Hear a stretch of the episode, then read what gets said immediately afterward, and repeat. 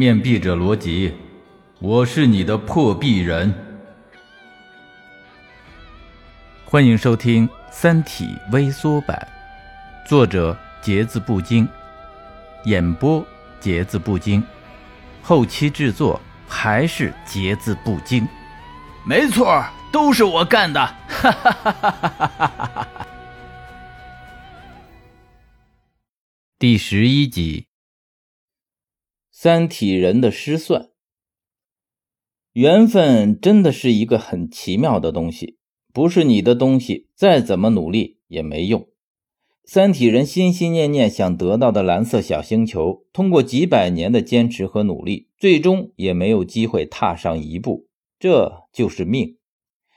地球上乱成了一团，简直就是人间地狱。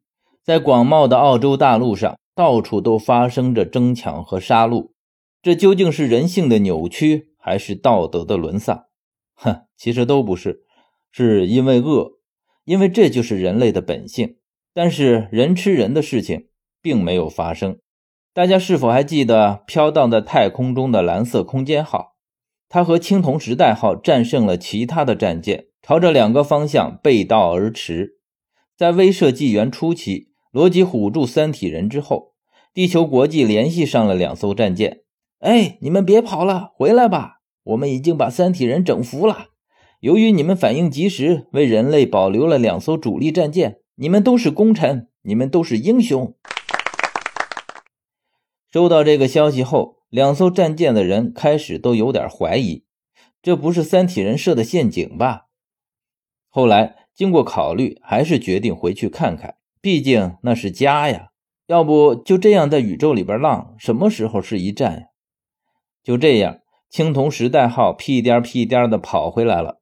从飞船上下来一看，真是人山人海，夹道欢迎啊！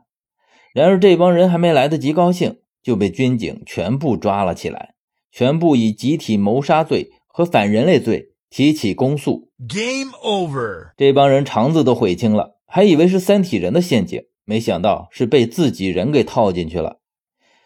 最后一个从舰上下来的人还没忘记给同命相连的蓝色空间号发一条短信：“你们别回来，赶紧掉头，这是个圈套，这里不是家，这帮孙子太阴了。”蓝色空间号收到短信后掉头就跑，太危险了！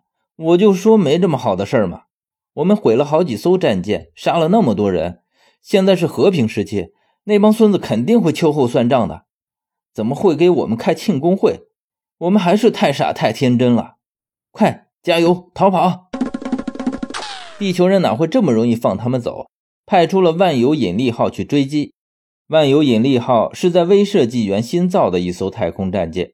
三体人妥协以后，按地球人的要求，除了在地球上建造了几个用于宇宙广播的引力波天线外，也在太空建了一个，就是这个万有引力号。它既是发射天线，又是太空战舰。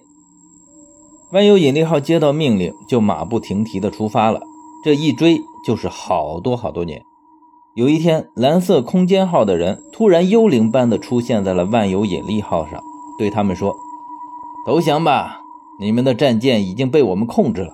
我们之所以没有攻击你们，是因为地球又他妈的出事儿了。”看着这诡异的一幕，一脸懵逼的万有引力号都不知道发生了什么。你们是怎么做到的？难道这就是传说中的大变活人吗？原来啊，这蓝色空间号飞着飞着，它碰到了一个漂浮在太空中的四维碎块。在战舰的内部，人们看到了好多不可思议的景象。开始以为是闹鬼了，后来通过研究发现，这些区域是可以进入的。进去以后，再回头看三维空间的东西，是那么的透彻明了。可以看到三维空间里物质的无限细节，并可以跨越空间。蓝色空间号上的人就是通过这个四维碎块穿越到了万有引力号上来的。经过沟通，两个战舰立马统一了战线，并且做出了如下的决定：第一，马上由万有引力号广播发射三体星系的坐标；第二，两个战舰现在都回不去地球了，因为广播一发出，太阳系的位置也暴露了。早晚要遭到攻击，所以我们要为人类文明保留最后的种子。我们独立吧。于是，蓝色空间号和万有引力号幸福的生活在一起了，取了个名字叫星舰地球。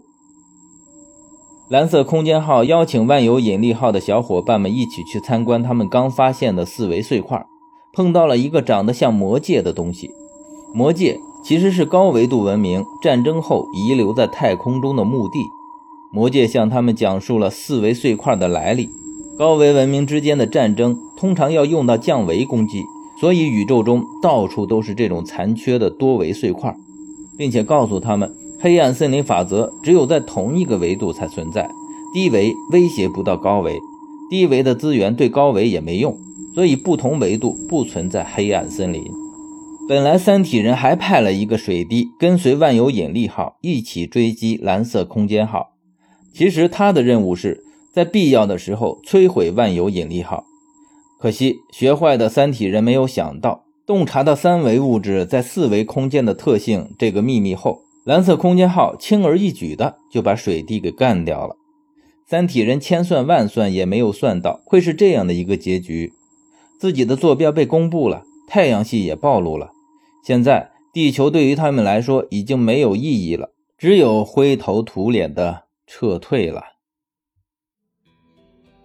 感谢您的收听，如果喜欢我的节目，请关注并订阅，下集更精彩。